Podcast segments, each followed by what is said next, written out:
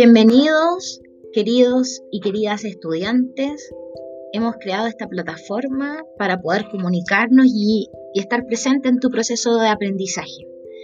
Eh, como ya trabajamos la semana anterior algunos conceptos en la guía, quiero acompañar ese proceso y también ayudarte a desarrollar la guía que viene.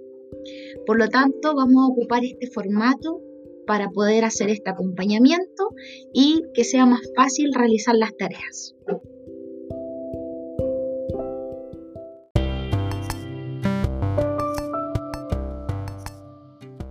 Bueno, vamos a comenzar.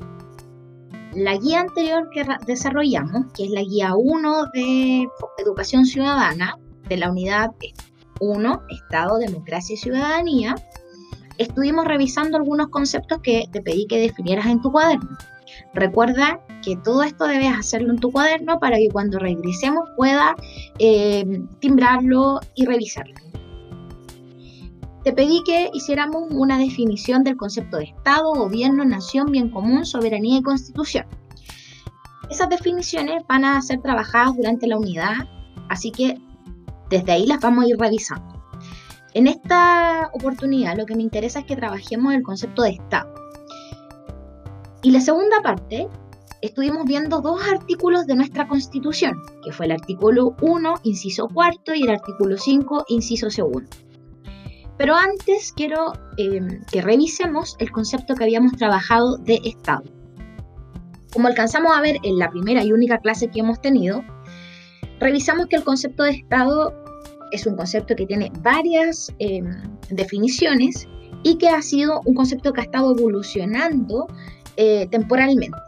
Recordamos que vimos que se inicia em, de la mano de las primeras civilizaciones de la humanidad y que su base eh, central es regular actividades, el poder económico, em, la actividad económica, la regulación de las tierras, etc. Principalmente trabajamos la palabra poder. El Estado era de alguna forma en la cual se tomaba el poder y se podía organizar. Desde ahí en adelante, el concepto de Estado ha ido variando según las distintas épocas históricas.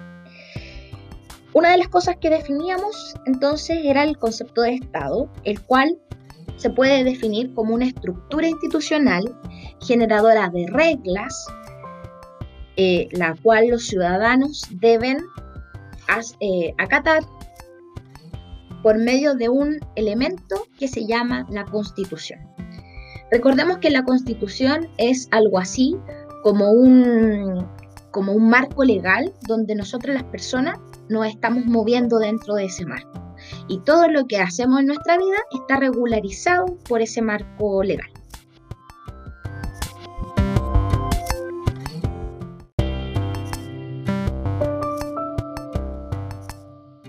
Ahora, si nos vamos a la RAE, que es el diccionario de la Real Academia Española, nos da el concepto de Estado como eh, un concepto político que se refiere a una forma de organización social, económica, política, soberana y coerciva.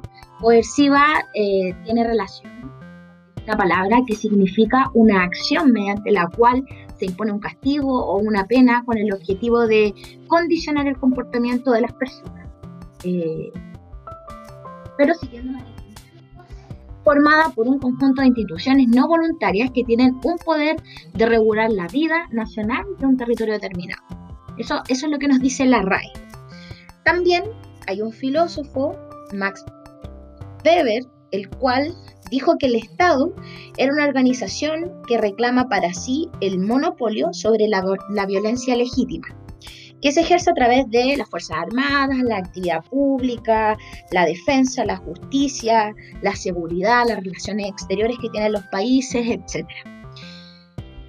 Finalmente, el Estado, entonces, nosotros lo, también algo súper importante, que lo vimos la, la clase que tuvimos, que para hacer la diferencia tenemos por una parte un gobierno, para no confundirnos con el Estado, el Estado entonces sería esta estructura institucional que hemos mencionado a través de las distintas definiciones, y el gobierno es un conjunto de personas que conducen al Estado y ejercen el poder político en la sociedad. Por lo tanto, el Estado es la estructura y el gobierno son las personas que ejercen el Estado. Basándonos en esos conceptos que eran los, los aclarados, quiero ayudarte a retroalimentar la guía que vimos, porque yo sé que son preguntas que podrían haber sido difíciles y la idea es que no quedes con las dudas. Luego nosotros vimos dos artículos de la Constitución, que es nuestro actual marco legal. Es decir, como dijimos, este, esta especie de, de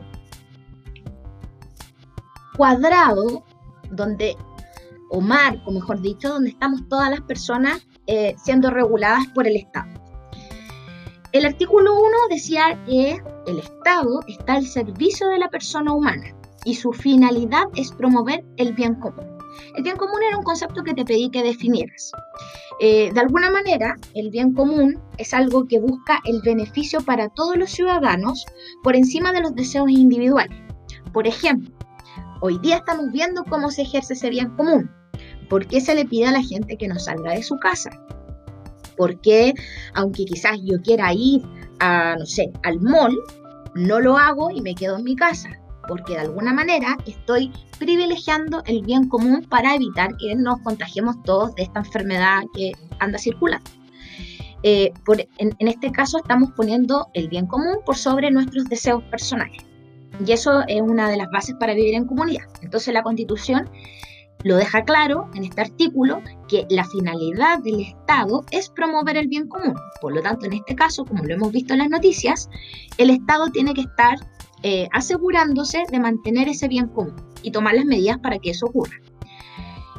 Para lo cual se debe contribuir a crear las condiciones sociales que permitan a todos y cada uno de los integrantes de la comunidad nacional su mayor realización espiritual y material posible, con pleno respeto a los derechos y garantías que esta constitución establece. Eso dice el artículo 1. El artículo 5 dice, el ejercicio de la soberanía reconoce como limitación el respeto a los derechos esenciales que emanan de la naturaleza humana. Es deber de los órganos del Estado respetar y promover tales derechos garantizados por la Constitución, así como los tratados internacionales ratificados por Chile y que se encuentran vigentes. Ahora lo que voy a hacer es ayudarte a revisar la guía que tú ya hiciste. Te pido que tomes tu cuaderno, si es que realizaste la guía y que eh, vamos revisando las preguntas. Si no has hecho la guía, en el momento de escuchar este capítulo, toma tu cuaderno y ayuda y toma los apuntes de ahora porque la vamos a realizar o te voy a orientar a poder contestar estas preguntas. Dice, entonces, ¿cuál es la finalidad del Estado? Como vimos recién, entonces, la finalidad del Estado sería, ¿lo pensaste? La, finalidad del Estado sería entonces promover el bien común y asegurar, además, que todas las personas logren su realización espiritual y material, que viene en la segunda pregunta. ¿A qué crees que, a qué elementos crees que hace referencia la siguiente frase? Esa es la pregunta número dos abro comillas, permitan a todos y cada una de las integrantes de la comunidad nacional su mayor realización espiritual y material posible. Cuando la Constitución nos habla de eso, de realización espiritual y material, a lo que se hace referencia es que el Estado debe encargarse de que las personas logren desarrollarse en dos aspectos. Uno que es el material, que tiene que ver con la seguridad, la vivienda, eh, la, alimentación, la salud y todo lo que una persona necesite para desarrollarse bien en su vida. Y segundo, cuando habla de su realización espiritual, hace referencia a que la Constitución también debe asegurar que nosotros como seres humanos nos desarrollemos. Si nosotros planteamos espiritualmente, lo primero que se nos debería venir a la cabeza, o quizás lo primero que se te viene a la cabeza, puede ser la religión. Y sí, es un elemento la religión. Pero también el Estado se tiene que hacer cargo de otras cosas, como por ejemplo, eh, como por ejemplo eh, el desarrollo cultural. Porque la cultura, el arte, la música son parte de la realización espiritual. Si uno bien asocia lo espiritual con lo religioso, el ser humano desarrolla su espíritu a través también de gozar de las artes.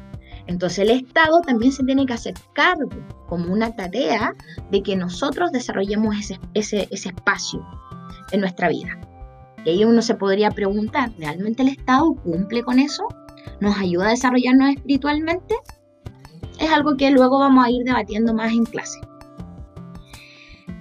Luego, la tercera pregunta decía, ¿cuáles son los derechos que emanan de la naturaleza humana? ¿Qué significa que emanen de una condición humana? Una de las cosas que planteamos es el concepto de la naturaleza humana. Cuando yo hablo de naturaleza humana, me estoy refiriendo a ciertos elementos que caracterizan a la humanidad y nos diferencia finalmente del reino animal. Esos elementos nosotros los vamos a encontrar en cosas súper puntuales que son, por ejemplo, nuestra condición de pensar, de sentir, de razonar.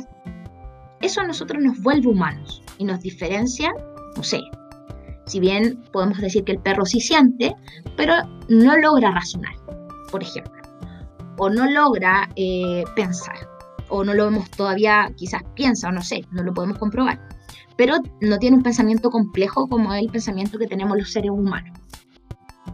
Por lo tanto, eh, a eso se refiere con el concepto de naturaleza humana.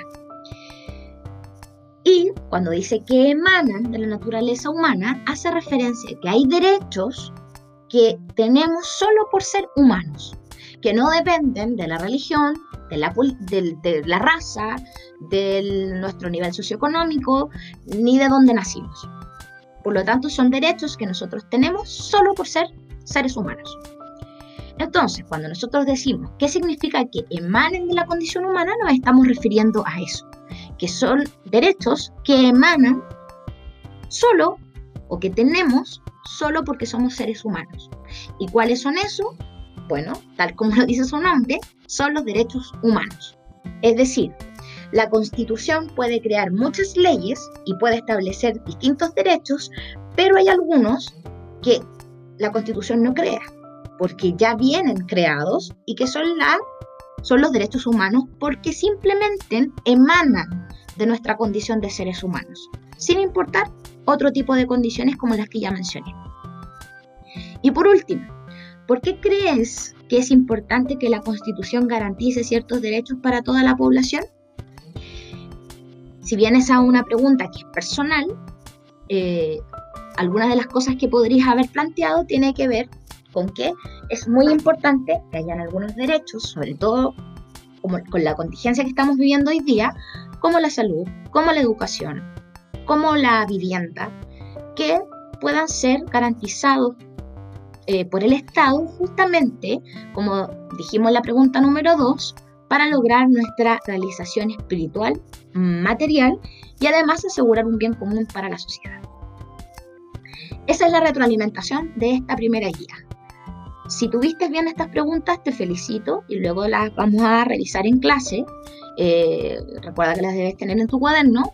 Y si no has hecho la guía, aprovecha ahora de ponerte al día para que luego no quede atrasado cuando volvamos a clase.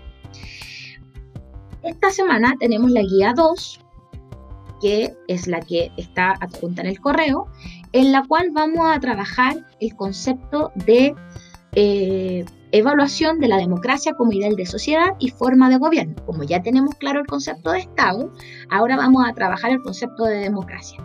Para ello, te invito a ver dos videos, los cuales el link está en la guía, y una vez que tú observes esos, esos videos, puedas contestar eh, cuatro preguntas que te dejé.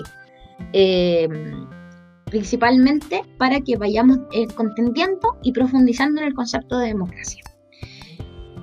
Esto fue el acompañamiento entonces que te quise hacer, espero que haya sido útil para ti, eh, que te pueda seguir acompañando en este proceso, también que sea algo de distracción en medio de todo esto. Si tienes alguna duda o algo que quieras comentar, te invito a escribirme a mi correo caro.historiacnsc gmail.com y esa duda la podemos revisar en el siguiente capítulo de este podcast. Muchas gracias, cuídate mucho, cuida a tu familia y aseguremos el bien común para todos nosotros.